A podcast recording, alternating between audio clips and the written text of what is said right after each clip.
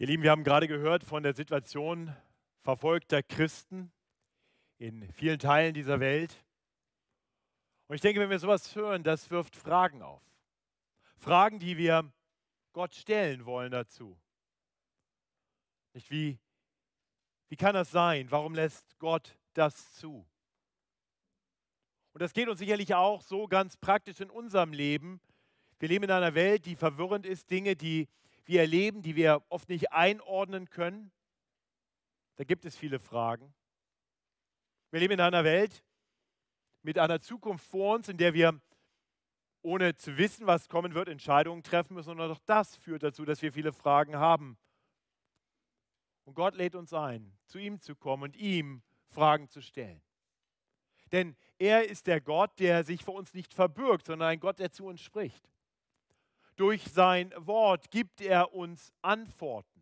Nicht all die Antworten, die wir vielleicht gerne hätten, aber er sagt uns alles, was wir für dieses Leben und für die Ewigkeit wissen müssen. Von daher ist es gut und richtig, mit seinen Fragen im Gebet zu Gott zu kommen und mit seinen Fragen zu Gottes Wort zu kommen, durch das er zu uns spricht. Und mit seinen Fragen auch zu denen zu kommen, die vielleicht geistlich ein bisschen reifer sind, ein bisschen weiter sind, die Bibel etwas besser kennen sodass sie uns helfen können, Antworten zu finden. Solche Fragen sind gut. Und ich möchte jedem Mut machen, seine Fragen zu stellen. Aber dann gibt es auch noch ganz andere Fragen. Fragen, die nicht ehrlich nach einer Antwort suchen. Fragen, die nicht beruhen auf einem Glauben, der nach Erkenntnis strebt, sondern die basieren auf einem Unglauben, der nicht lernen will, sondern der darauf abzielt, mit Fragen andere zu verunsichern, ja, sie vielleicht zu verspotten. Solchen Fragen sei Jesus sich ausgesetzt.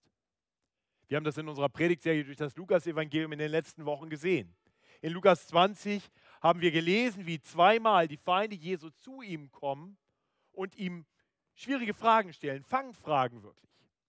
Fragen, wo sie denken, dass Jesus jetzt keinen Ausweg mehr haben wird. Sie suchen einen Weg, um ihn festzunehmen, aus dem Weg zu räumen, kurzen Prozess mit ihm zu machen. Tatsächlich haben wir das gelesen, als Jesus nach Jerusalem kam, unmittelbar in den Tagen vor seiner Kreuzigung, wie er anfängt im Tempel zu predigen. Viele hören ihn und dann heißt es in Lukas 19, Vers 47, aber die hohen Priester und Schriftgelehrten und die angesehensten des Volkes trachteten danach, dass sie ihn umbrächten. Und so kommen sie mit ihren Fangfragen. Wir haben gesehen, wie sie erst fragen zu Beginn von Kapitel 20 nach seiner Vollmacht. Woher nimmst du die Macht, mit der du handelst und redest? Das war kühl kalkuliert. Würde er sagen, von Gott, dann hätten sie ihn der Gotteslästerung angeklagt. Hätte er gesagt, das tue ich aus mir selbst heraus, dann hätten sie gesagt, wer bist du denn? Warum nimmst du den Mund so voll? Und dann kam die Frage, die wir letzte Woche bedacht haben. Die Frage danach, soll man dem römischen Kaiser Steuern zahlen? Hätte Jesus Ja gesagt, dann würden sie sagen, oh, der macht gemeinsame Sache mit dem bösen Feind, der römischen Besatzungsmacht. Hätte er es abgelehnt, hätten sie gesagt, oh, das ist ein Aufrührer und sie hätten ihn vor die Römer gebracht. Sie hatten sich ihre Fragen gut überlegt. Nicht, weil sie Antworten suchten, sondern weil sie einen Vorwand suchten, um Jesus aus dem Weg zu räumen. Aber wir haben gesehen, Jesus ist viel zu weise, viel zu klug, um auf solche Fallen reinzufallen. Ihre Pläne waren krachend gescheitert. Sie meinten besonders clever zu sein, aber sie sahen, dass sie, nachdem sie ihre Fragen gestellt und Jesus geantwortet hatte, dumm dastanden. Ja, jeweils hat Jesus geantwortet mit Worten voller Wahrheit und Weisheit. Aber wir haben auch gesehen, dass seine Antworten mehr waren als nur sehr geschickte Abwehraktionen gegen diese bösen Fragen, gegen diese Angriffe des Feindes. Nein, tatsächlich lehrte er durch seine Antworten wichtige Lektionen. Auch wir heute konnten noch viel lernen aus dem, was er zu sagen hatte. Und nun heute lesen wir von einer letzten solchen Frage. Und wiederum werden wir sehen, dass Jesus seinen Feinden bei weitem überlegen ist, in seiner Weisheit.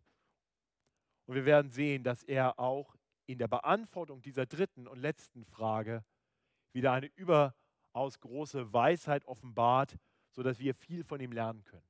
Und so möchte ich für uns beten. Ich möchte beten, dass der Herr uns hilft, von ihm aus seinem Wort zu lernen. Himmlischer Vater, das ist unser Gebet für diese Predigt. Nicht, dass wir Menschenworte hören, sondern dass wir dein Wort hören. Herr, nicht, dass wir die Weisheit eines Predigers hören, sondern dass wir aus deiner Weisheit deine Wahrheit hören.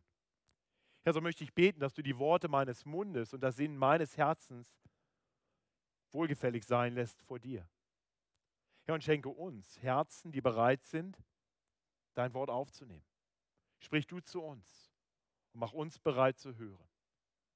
Amen. Unser Predigtext heute Abend in Fortsetzung unserer Predigtserie durch das Lukas-Evangelium findet sich im Lukas-Evangelium Kapitel 20, die Verse 27 bis 40. Ihr findet den Text abgedruckt in den Gottesdienstblättern oder auch in den ausliegenden Bibeln im hinteren Teil auf Seite 99. Lukas 20 beginnt in Vers 27. Da traten zu ihm einige der Sadduzäer, die lehren, es gebe keine Auferstehung, und fragten ihn und sprachen, Meister, Mose hat uns vorgeschrieben, wenn jemand stirbt, der eine Frau hat, aber keine Kinder, so soll sein Bruder sie zur Frau nehmen und seinem Bruder Nachkommen erwecken. Nun waren sieben Brüder. Der erste nahm eine Frau und starb kinderlos, und der zweite nahm sie. Und der dritte. Desgleichen alle sieben. Sie hinterließen keine Kinder und starben. Zuletzt starb die Frau. Nun, in der Auferstehung Wessen Frau wird sie sein unter ihnen? Denn alle sieben haben sie zur Frau gehabt. Und Jesus sprach zu ihnen, die Kinder dieser Welt heiraten und lassen sich heiraten. Welche aber gewürdigt werden, jene Welt zu erlangen und die Auferstehung von den Toten, die werden weder heiraten noch sich heiraten lassen. Denn sie können hinfort auch nicht sterben. Denn sie sind den Engeln gleich und Gottes Kinder weil sie Kinder der Auferstehung sind. Dass aber die Toten auferstehen, darauf hat auch Mose gedeutet beim Dornbusch, wo er den Herrn nennt Gott Abrahams, Gott Isaaks und Gott Jakobs. Gott aber ist nicht ein Gott der Toten, sondern der Lebenden, denn ihm leben sie alle. Da antworteten einige der Schriftgelehrten und sprachen, Meister, du hast recht geredet. Und sie wagten nicht mehr, ihn etwas zu fragen. Möchte diesen Text mit uns heute nicht so betrachten, wie wir das meist tun. Typischerweise gehen wir durch einen Text Stück für Stück und sagen, im ersten Teil sehen wir das, im zweiten das und im dritten kommen wir dann zum dritten Punkt.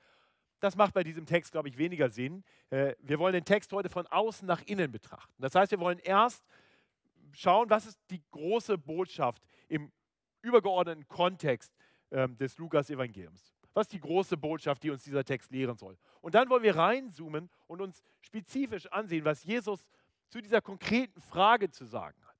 Also wiederum, wir sehen erst, wie Jesus die Angriffe der Feinde abwehrt und dann wollen wir betrachten, was er dabei uns Wichtiges zu lehren hat. Das sind die zwei Punkte dieser Predigt.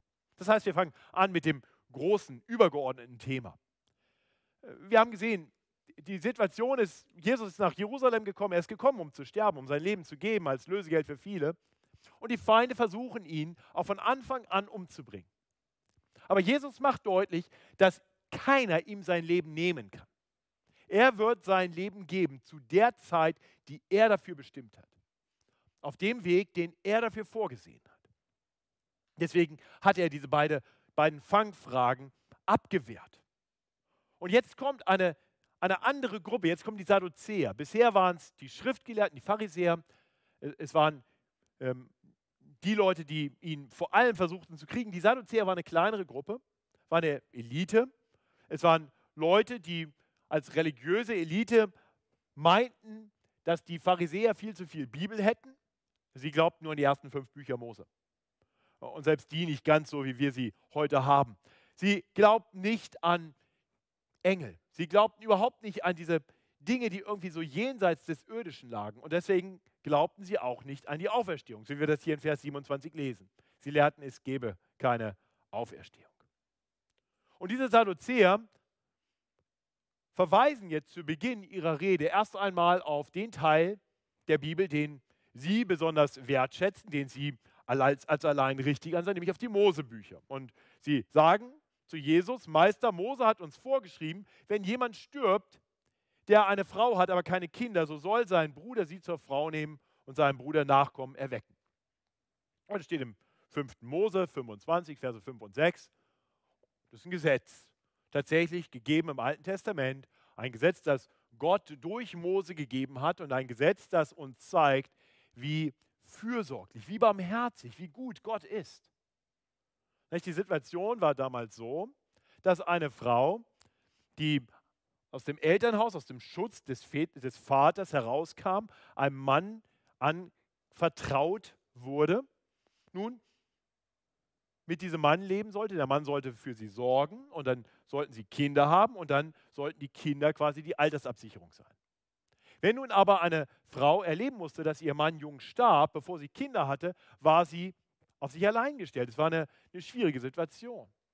Und Gott in seiner väterlichen, liebevollen Fürsorge gibt ein Gesetz, dass nun in einer solchen Situation, wenn vorhanden ein Bruder des Verstorbenen die Frau zu sich nehmen soll, für sie sorgen soll und wenn möglich ihr eine Nachkommenschaft bereiten soll.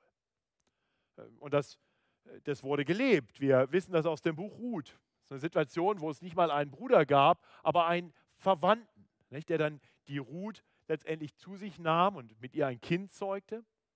Äh, wir wissen das auch schon äh, vorher aus der Zeit von Judah, der drei Söhne hatte und der erste Sohn hatte sich eine Frau namens Tamar genommen und äh, war dann gestorben und dann hatte der zweite Sohn sie geheiratet und war dann auch gestorben. Nur der dritte Sohn, da hat der Vater dann gesagt, nee, das machen wir mal lieber anders.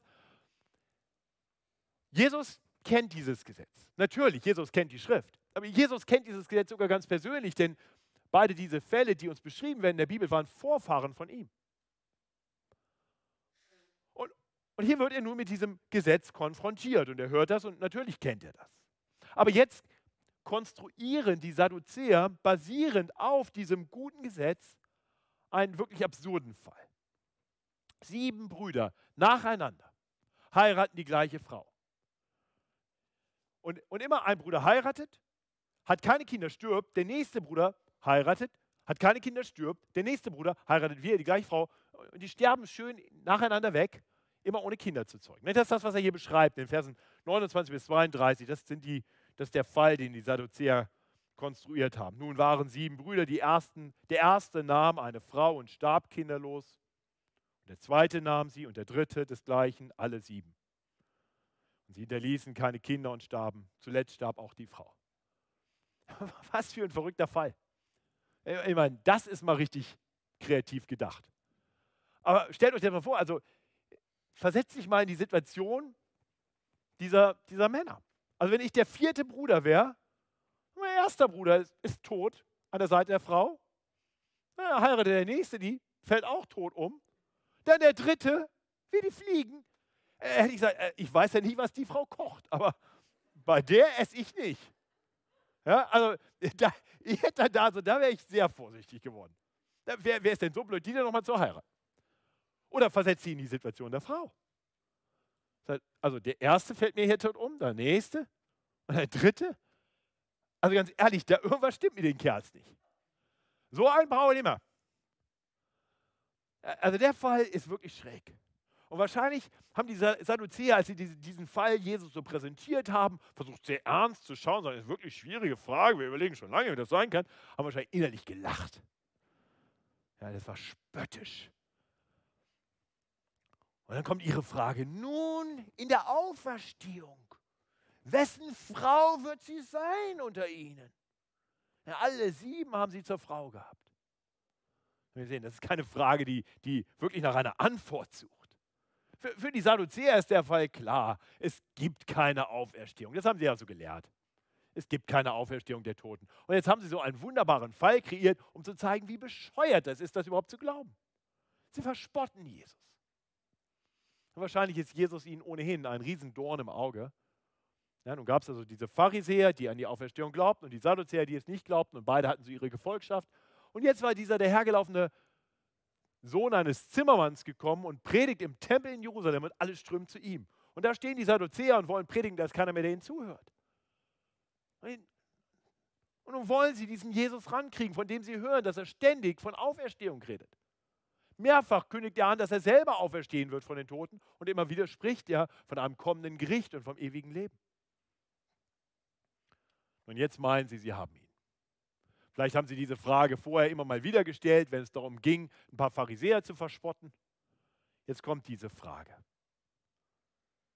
Sie denken, Jesus haben sie in die Enge getrieben, sie werden ihn diskreditieren. Aber Jesus, Jesus hat eine gute Antwort, wie immer. Jesus hat immer eine gute Antwort.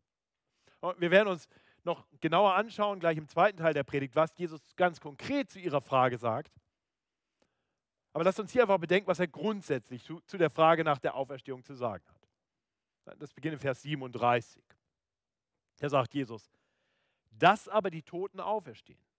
Darauf hat auch Mose gedeutet beim Dornbusch, wo er den Herrn nennt, Gott Abrahams und Gott Isaaks und Gott Jakobs.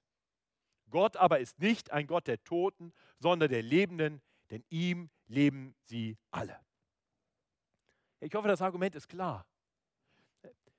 Gott hat in der Gegenwartsform gesprochen. Wir haben vorhin schon die Worte aus 2. Mose 3, Vers 6 gehört. Ich bin der Gott Abrahams, Isaaks und Jakobs. Gott hat nicht gesagt, ich war einst der Gott Abrahams, Isaaks und Jakobs. Ich hoffe, das, das ist klar. Ja, also wenn, wenn ich euch jetzt sage, ich bin der Besitzer einer Katze, wer von euch würde denken, dass das Vieh tot ist? Da müsste ich sagen, ich war. Ja, meine Katze ist tatsächlich schon fast ein Jahr tot.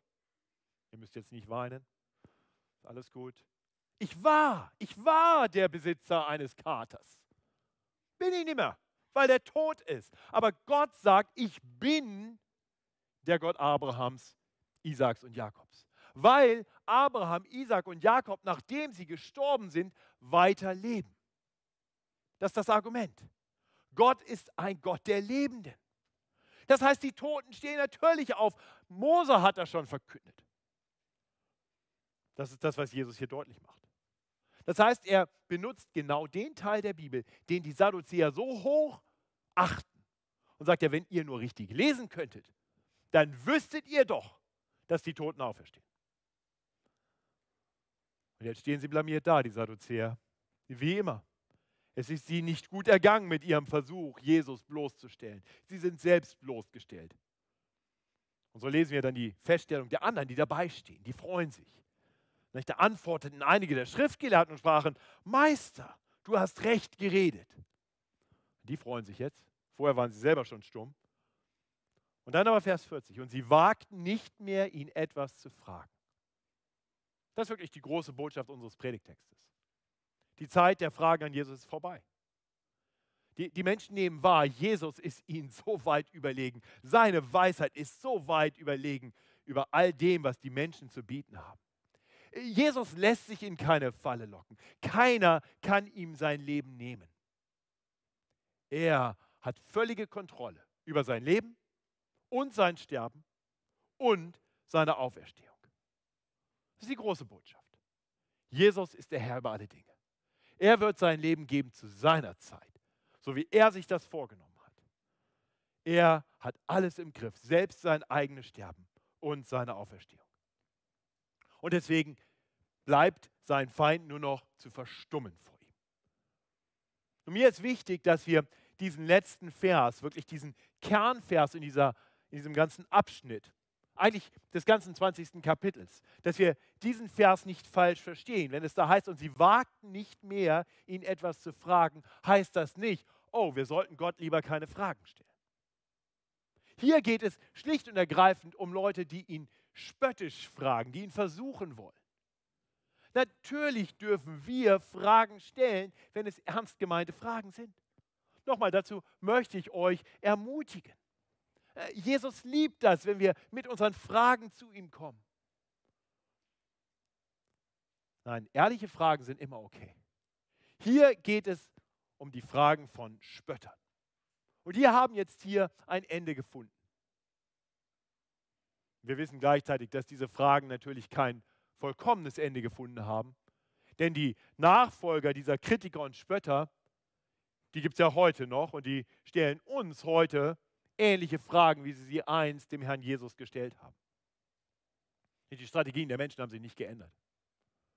Sie werden auch heute versuchen, Christen zu diskreditieren. Sie werden versuchen, uns zum Zweifeln, zum Grübeln, zum Hinterfragen unseres eigenen Glaubens zu, zu führen. Sie wollen uns verunsichern. Und sie wollen uns vor der Welt verspotten. Darauf müssen wir vorbereitet sein. Und vielleicht hast du das persönlich schon erlebt. Vielleicht erlebst du das am Arbeitsplatz oder in der Schule oder in der Uni. Vielleicht erlebst du das in der Nachbarschaft oder in deiner eigenen Familie. Ich kann mich noch daran erinnern, wie das bei mir war, als ich zum Glauben kam. Enge Freunde haben mich verspottet. Meine langjährige Ex-Freundin rief mich an, um mich zu verspotten. Das kommt vor, das ist real. Und natürlich ist gerade die Frage nach der Auferstehung eine Frage, wo, wo ganz viel gespottet wird, weil, weil Menschen sich das nicht vorstellen können. Meinen, das wäre absurd, das ist verrückt. Tote sind tot. Ich habe mir überlegt, was, wenn ich so ein Spötter wäre, was ich sagen würde. Mir fiel nichts Gutes ein. Ich kam nur auf die Idee zu sagen, ha, wie ist denn das, wenn die Toten auferstehen, die verwesen in der Erde und dann stehen die auf? Das ist ja echt eine Freakshow. Und was machen die, wenn es windig ist? Ihr Staub, ihre Asche, alles schön vermischt. Lächerlich. Ja, ich, meine Beispiele sind schlecht, das weiß ich. Ich will euch nur zeigen, das gibt es heute noch. Die Spötter gibt es heute noch. Und ihr Lieben, ich möchte uns ermutigen durch das, was wir hier sehen. Uns muss das nicht verunsichern. Denn wir sehen, die Spötter werden irgendwann verstummen müssen. Äh, wir, wir müssen uns nicht verunsichern lassen von ihnen. Wir dürfen zum einen Jesus bitten, uns seine Weisheit zu geben, um unseren Spöttern so zu antworten, dass sich ihre Torheit für alle offenbart. Und wir dürfen vor allem darauf vertrauen, dass sich die Wahrheit letztendlich durchsetzen wird. Aber vor allem dürfen wir wissen, Jesus hat alles im Griff. Jesus hat dein Leben im Griff. Lass die spotten. Jesus hat dich in seiner Hand. So wie er sein eigenes Leben und Sterben und seine Auferstehung in seiner Hand hatte, so auch bei dir. Christus hält mich fest. Wir haben das gerade gesungen. Und das ist wahr. Und so bringt Christus uns trotz aller Spötter sicher ans Ziel unseres Glaubens. Er wird uns hinführen an den Ort, den die Sadduzäer nicht kennen. Hin zur Auferstehung von den Toten. Das ist das Ziel unseres Glaubens. Aber das klingt manchmal ein bisschen abstrakt, nicht? Auferstehung von den Toten. Wie, wie konkret stellst du dir das vor? Wie wird das sein? Nun, vieles wissen wir nicht, aber manches dürfen wir wissen. Und auf jeden Fall dürfen wir wissen, dass die Auferstehung von den Toten, dass das, was uns dann erwartet, um ein Vielfaches besser und herrlicher ist als das Leben hier auf Erden. Ja, die Spötter werden uns manchmal einreden wollen, dass es ja irgendwie total langweilig sein wird im Himmel. Vielleicht kennt ihr äh, die humoristische Satire von Ludwig Thoma, ein Münchner im Himmel. Die einen lachen schon, die kennen das. Das ist Alois, so ein gestandenes bayerisches Mannsbild, ja, mit dem dazugehörigen Bierbauch. Und er fällt dann tot um und dann wird er mit viel Kraft, weil der ein bisschen schwer ist, wird er dann so mit viel Mühe in den Himmel geschleppt vor Petrus. Ja, und Petrus gibt ihm dann einen neuen Namen. Er kriegt jetzt den Engelsnamen, er heißt jetzt Engel Alosius. Ja, bekommt eine Harfe und soll sich auf eine Wolke setzen. Und dann wird ihm die himmlische Hausordnung erklärt. Von morgens 8 Uhr bis mittags 12 Uhr soll er frohlocken. Und dann von 12 bis 8 Uhr abends soll er Hosianna rufen. Und alle Josef sagt, das ist ja echt grob bescheuert. Und er hat Sehnsucht nach seinem guten Münchner Bier. Und gut, letztendlich darf er zurück und er sitzt heute noch im Hofbräuhaus angeblich. Wenn euch das interessiert, könnt ihr euch das gerne auf YouTube anschauen. Aber das ist eine Verspottung des Himmels. Das ist eine Verspottung dessen, was uns wirklich erwartet. Keiner wird eine Sehnsucht haben nach irgendwas hier auf Erden, der da oben ankommt. Und das ist genau das, was Jesus uns hier zeigt, wenn er nun konkret über die Auferstehung der Toten spricht und noch konkreter über die Frage nach der Ehe etwas zu sagen hat. Und so möchte ich mit uns nun die Verse 34 bis 36 betrachten. Hier spricht Jesus zur konkreten Frage, wessen Mann diese Frau mit den sieben verstorbenen Männern, wer, wer ihr Mann sein wird, wessen Frau sie sein wird. Jesus sprach zu ihnen, die Kinder dieser Welt heiraten und lassen sich heiraten. Welche aber gewürdigt werden, jene Welt zu erlangen und die Auferstehung von den Toten, die werden weder heiraten noch sich heiraten lassen. Denn sie können hinfort auch nicht sterben. Denn sie sind den Engeln gleich und Gottes Kinder, weil sie Kinder der Auferstehung sind. Jesus lehrt uns hier, äh, sag mal, indirekt etwas darüber, wer überhaupt die Auferstehung von den Toten erlangen wird. Er macht deutlich, es wird wohl nicht jeder sein. Und dann konkret, wie es bei der Auferstehung der Toten sein wird im Hinblick auf die Ehe. Er macht deutlich, dass es letztendlich zwei große Zeiten gibt. Das eine ist diese Welt oder besser übersetzt diese Weltzeit. Ja, ein Ort und eine Zeit, in der wir leben. Das ist diese Weltzeit, die Kinder dieser Welt. Und, und dann gibt es diese andere Zeit, Weltzeit. Jene Weltzeit. Und, und diese Weltzeit werden eben nicht alle erlangen. Da heißt es, welche aber gewürdigt werden, jene Welt oder Weltzeit zu erlangen. Die sind diejenigen, die die Auferstehung von den Toten erleben werden. Ja, das ist wichtig, dass wir das verstehen. Die Auferstehung von den Toten werden nicht alle erlangen. Vielleicht verwirrt dich das und ich möchte Missverständnissen vorbeugen. Alle werden auferstehen. Alle werden auferstehen. Alle werden auferstehen, wenn der Herr Jesus zurückkommt und wir werden dann vor ihm gerichtet, von ihm gerichtet werden.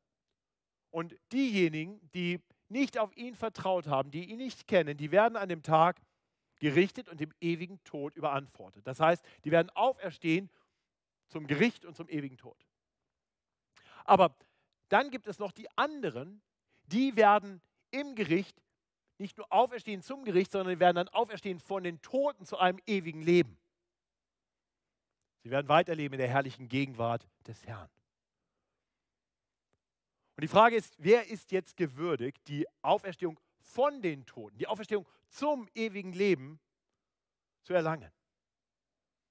Und Jesus macht deutlich, das sind diejenigen, die Kinder Gottes sind. Die Kinder Gottes werden dort sein. Das Problem ist, von Natur ist niemand ein Kind Gottes. Wiederum so etwas, was oft einfach so gesagt wird. Wir sind ja alles Kinder Gottes. Aber tatsächlich lehrt uns die Bibel im Epheserbrief Kapitel 2, Vers 3, dass wir von Natur Kinder des Zorns sind. Wir sind keine Kinder, wir sind Geschöpfe Gottes, aber wir sind keine Kinder Gottes. Wir sind Kinder des Zorns, weil wir alle nicht so leben, wie wir es sollten. Weil wir alle gegen Gott rebelliert haben, weil wir alle unsere eigenen Wege gehen. Und deswegen sind wir von Gott getrennt. Deswegen stehen wir unter seinem gerechten Zorn. Das ist kein blinder, tollwütiger Zorn. Es ist ein, ein gerechter, kontrollierter Zorn, ein verdienter Zorn über alles Unrecht, über alles Böse, über jede falsche Tat, jeden falschen Gedanken, jedes falsche Wort. Wir alle haben diesen Zorn verdient. Aber in seiner großen Barmherzigkeit und Menschenliebe kommt Gott in Jesus Christus zu uns, der eine wahre Sohn Gottes, kommt und wird uns Menschen gleich. Jesus kommt zu diesen Kindern des Zorns. Das heißt, das Kind Gottes, der eine Sohn Gottes, kommt zu den Kindern des Zorns und lebt unter uns und lebt uns vor, wie ein Kind Gottes leben sollte. Er lebt so, dass er nie den Zorn Gottes auf sich lädt. Er lebt immer so, dass er zum Wohlgefallen seines himmlischen Vaters lebt. Und dann geht er den Weg zum Kreuz. Er geht den Weg zum Kreuz, um dort den Zorn Gottes auf sich zu nehmen, sodass die Kinder des Zorns vom Zorn befreit sein können. Und genau das tut Jesus. Sehr kontrolliert. Er geht seinen Weg. Wir sehen ihn hier in den letzten Tagen vor seiner Kreuzigung. Er geht, um sein Leben zu geben als Lösegeld für viele um die gerechte Strafe, den Zorn Gottes auf sich zu nehmen. Das tut er. Und so, und so stirbt er am Kreuz. Und in dem Moment, wo Jesus stirbt, erleben wir tatsächlich, dass der Zorn Gottes auf ihn kommt und etwas geschieht in der Beziehung zwischen Vater und Sohn. Jesus hat immer anders gebetet als alle anderen, die gebetet haben. Alle anderen haben großer, heiliger Gott gebetet. Jesus hat gesagt, aber lieber Vater. Der eine Sohn zu seinem einen Vater. Aber am Kreuz ruft er nicht mehr, aber lieber Vater. Auf einmal merkt er, dass diese Beziehung, diese Vater-Sohn-Beziehung gestört ist. Und er kann nur noch ausrufen, mein Gott, mein Gott, warum hast du mich verlassen? Weil der Zorn Gottes, der uns galt, auf ihm lag. Und so wird der eine Sohn Gottes für uns zur Sünde. Er nimmt Gottes Zorn auf sich, damit jeder, der zu ihm kommt und sich ihm anvertraut, ihm seine Sünden bekennt, erleben kann, dass der Zorn Gottes von uns genommen wird. Und tatsächlich, Jesus ist von den Toten auferstanden, um zu erweisen, dass er wahrhaft der Sohn Gottes ist. Sein Sterben war genug. Er hat den Tod überwunden. Und er ist der lebendige Herr. Und jeder, der sich ihm zuwendet, den bringt er zum Vater. Und der Vater sagt, die, die zu Jesus gehören, die auf Jesus vertrauen, die Jesus nachfolgen, die werde ich adoptieren, die nehme ich an als meine Kinder. Und so darfst du wissen, wenn du deine Schuld vor Gott gebracht hast und wenn du zu ihm umgekehrt bist, wenn du Jesus als deinen Herrn, den Herrn deines Lebens wirklich anerkennst, wenn du ihm nachfolgst, dann darfst du wissen, du bist ein Kind Gottes, angenommen und geliebt und gewürdigt, dabei zu sein bei der Auferstehung von den Toten. Der Teufel will dir einreden, ah, du nicht. Der Teufel will dir einreden, Du bist zu schlecht. Dich kann Gott nicht lieben. Ich möchte sagen, jeder halbwegs normale Vater liebt seine Kinder weiter, auch wenn sie Mist bauen. Kein Vater, nur weil das Kind Blödsinn macht, wird das Kind sofort enterben. Und Gott ist der beste Vater, den es gibt. Wenn auch ein irdischer Vater das vielleicht unter besonderen Umständen tun würde, Gott ist ein guter Vater. Und die, die er angenommen hat, die er adoptiert hat, die liebt er. Die liebt er bis zum Ende. Sei gewiss. Aber die Frage, wirklich die wichtigste Frage für dich, die Frage, die du wirklich stellen und für dich klären solltest, ist, bist du ein Kind Gottes? Wirst du dabei sein bei der Auferstehung von den Toten? Wenn du dir da nicht sicher bist, dann bitte stell diese Frage. Komm und sprich mit mir oder sprich mit Jotam oder mit Ron oder Sammy oder, oder Chris. Komm auf jemanden zu, der, der dir helfen kann, Antworten auf diese wichtigste aller Fragen zu finden. Die Einladung gilt. Komm, damit du sicher sein kannst, dass du dabei bist am Tag, wenn die Toten auferstehen. Von den Toten hin zum ewigen Leben. Die, die das tun, die das Leben nach der Auferstehung in der neuen Weltzeit ererben. Zu denen hat Jesus etwas Besonderes zu sagen. Er erklärt ihnen, wie es dann sein wird. Nicht in allen Details oder in allen Aspekten, sondern in einem konkreten Aspekt, nämlich dem Aspekt der Ehe. Die Sadduzäer haben sich die Auferstehung von den Toten eigentlich nur als eine Fortsetzung des Lebens auf Erden vorgestellt. Ja, also wenn man auf Erden verheiratet ist, wird man irgendwie im Himmel verheiratet sein. Die Frage ist nur mit wem. Wenn die alle plötzlich wieder da sind, weil die irgendwie alle auferstanden sind, was wird dann sein? Und, und Jesus macht deutlich, es wird ganz anders sein. Ja, konkret betont er, dass es im Himmel der, nach der Auferstehung von den Toten kein Heiraten mehr geben wird. Die Ehe zwischen einem Mann und einer Frau gehört exklusiv zu dieser Weltzeit. Ja, entgegen anderslautender Behauptungen, möchte ich deutlich sagen, ist die Erde exklusiv irdisch. Oder um das ein bisschen anders zu formulieren, die Ehe ist nicht himmlisch. Die Ehe in dieser Welt ist uns gegeben als ein Abbild einer größeren Realität. So wie Gott uns viele Dinge gibt in der Bibel, die Abbilder sind größerer Realitäten, größerer Wahrheit. Gott hat uns im, im Alten Testament, wir sehen, Gott hat ein Volk, ein irdisches Volk. Es ist ein Abbild einer größeren Realität, nämlich seines geistlichen Volkes, das er haben wird in aller Ewigkeit. Die Menschen haben einen Tempel, ein Abbild für einen Ort, wo Gott und die Menschen zusammen sein werden. Wir, wir haben sogar in dieser Welt Pastoren, die nur Abbilder sind, kleine Mini-Hürden, Abbilder sind eines wirklich guten Hirten, unter dem wir eines Tages leben werden. Also ich werde keinen Job mehr haben in der neuen Welt. Und so wird es auch keine Ehe mehr geben. Denn die Ehe ist gegeben als ein Bild für etwas, das viel besser sein wird, das erst noch kommen wird. Die Ehe ist ein Abglanz von einer völligen Intimität, von vollkommener Harmonie, von einer perfekten Beziehung zwischen Gott und uns Menschen. Jesus Christus ist der perfekte Bräutigam. Was uns Christen dann und dort erwartet, wenn er die Gemeinde als seine Braut zu sich nimmt, ist so viel besser als alles, was die Ehe hier auf Erden zu bieten hat. Was heißt das nun für die Ehe hier auf Erden? Und ich möchte zuerst einmal die ansprechen unter uns, die glücklich verheiratet sind. Ist eine tolle Sache. Ich freue mich über jeden, der eine frohe Ehe führt. Das ist großartig. Preis den Herrn für gute Ehen. Weißt du, wenn deine Ehe glücklich ist, dann, dann ist das wunderbar und es kann ein Vorgeschmack sein, ein Vorgeschmack sein für etwas noch Besseres, das erst noch kommen wird. Genieße diesen Vorgeschmack, aber glorifiziere ihn nicht. Äh, du musst niemals mit Wehmut in Richtung Auferstehung schauen und sagen, ach Schatz, dann sind wir gar nicht mehr zusammen. Es wird besser sein, viel besser.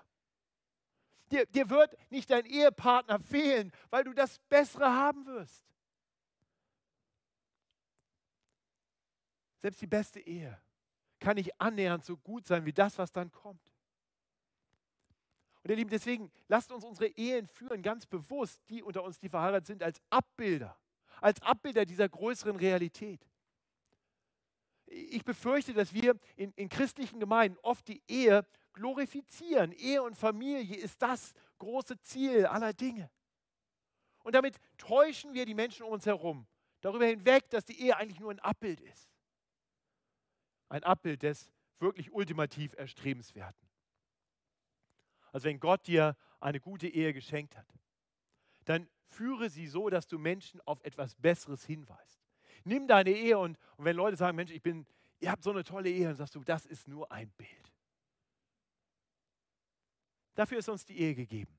Das ist die Berufung all derer unter uns, die verheiratet sind. Und manche sind unglücklich verheiratet. Manche Ehen stecken in, in großen Schwierigkeiten. Und auch denen, glaube ich, kann dieser Text viel sagen. Er sollte uns zum einen herausfordern. Das heißt, wenn, wenn du in einer schwierigen Ehesituation steckst, lass dich herausfordern von diesem Text. Es ist keine Option, einfach zu sagen, ja, meine Ehe ist halt Mist, wir kriegen das schon irgendwie hin, die paar Jahre noch und dann wird es ja gut. Die Ehe ist von Gott gegeben mit einem Ziel. Deine Ehe soll etwas darstellen. Tu alles, was in deiner Macht steht, damit deine Ehe so wird, dass sie etwas abbilden kann von der Herrlichkeit danach. Deswegen hör nie auf, dich in deine Ehe zu investieren und daran zu arbeiten, dass sie besser wird. Nochmal, ich weiß, es braucht mal zwei dazu, aber tu deinen Teil. Und gleichzeitig darfst du getröstet sein. Wenn du verheiratet bist und merkst, die Ehe ist nicht all das, was du dir erhofft hast, dann lass dir sagen, deine Sehnsüchte waren halt auch deplatziert. Die Erfüllung deiner Sehnsüchte kommt. Sie ist gewiss. Das ist nicht verloren, weil deine Ehe nicht gut läuft. Denn das Wirkliche steht noch bevor. Und jeder, der zu Jesus Christus gehört durch den Glauben, wird das Ultimative erreichen. Sei ermutigt und getröstet. Und ganz viele unter uns sind Singles. Und ich denke, auch uns darf dieser Text ermutigen. Möchte ja klar sagen, glaub nicht der Lüge. Glaub nicht der Lüge, dass die Ehe die Erfüllung aller Dinge ist. Glaub nicht der Lüge, dass wenn du nicht heiratest, dir das Beste irgendwie entgangen ist. Ja, ja die, die Ehe ist gut und ich ermutige junge Leute, lernt einander kennen und prüft, ob ihr heiraten wollt und, und dann miteinander etwas abbildet von einer größeren Realität. Das ist gut und richtig. Habt Mut. Aber, aber wenn es euch nicht vergönnt ist zu heiraten, dann erkennt an, dass das auch nicht schlimm ist. Denn eins ist klar, der vollkommenste und glücklichste Mensch aller Zeiten, Jesus Christus, war nicht verheiratet. Warum auch? Er braucht nicht das Abbild, er hat die Realität. Er lebte schon in aller Ewigkeit in dieser völligen, völligen Erfüllung, in dieser vollkommenen Harmonie, in dieser perfekten Intimität. Das ist die Beziehung, die wir vor allem brauchen. Wenn du, verheiratet, wenn du noch nicht verheiratet bist und du sehnst dich nach der Ehe, dann möchte ich dir eins sagen. Kläre erst diese Beziehung. Wenn du, wenn du in die Ehe gehst und meinst, dass dein Ehepartner, deine Ehepartnerin all deine Sehnsüchte erfüllen muss, wenn du heiratest mit dem Ziel, jetzt endlich glücklich zu werden, dann überforderst du deinen zukünftigen Ehepartner. Tu das nicht. Finde erst die wirkliche Erfüllung in Jesus und dann bist du bereit zu heiraten. Du bist auch bereit, Single zu bleiben, wenn das Gottes Wille für dich ist. Und eines Tages wird alle Ehe ein Ende haben. Dann kommt Jesus wieder. Dann werden alle Sehnsüchte erfüllt und alle Fragen beantwortet sein. Und bis dahin führt uns der Herr, der sein eigenes Leben fest in seiner Hand hatte, auch sicher und getrost durch unser Leben, bis hin zur Auferstehung von den Toten. Ich bete mit uns. Himmlischer Vater, danke, dass wir das wirklich wissen dürfen, dass du der Herr bist. Der Herr über unser Leben, mit allem, was dazugehört, auch der Herr über unsere Beziehungen. Und dass du der Herr bist, der uns sicher ans Ziel bringt, wenn wir zu dir gehören, wenn du unser Herr bist. Danke, dass bei dir Leben ist, wahres Leben, erfüllteres, ewiges Leben, herrliches Leben, Leben in Fülle wenn wir das Ziel unseres Glaubens erreichen. Herr, so hilf uns in die Situation, in der Situation, in die du uns hineingestellt hast, diesem Ziel entgegenzugehen, im festen Vertrauen auf dich, den Herrn über alle Dinge. Amen.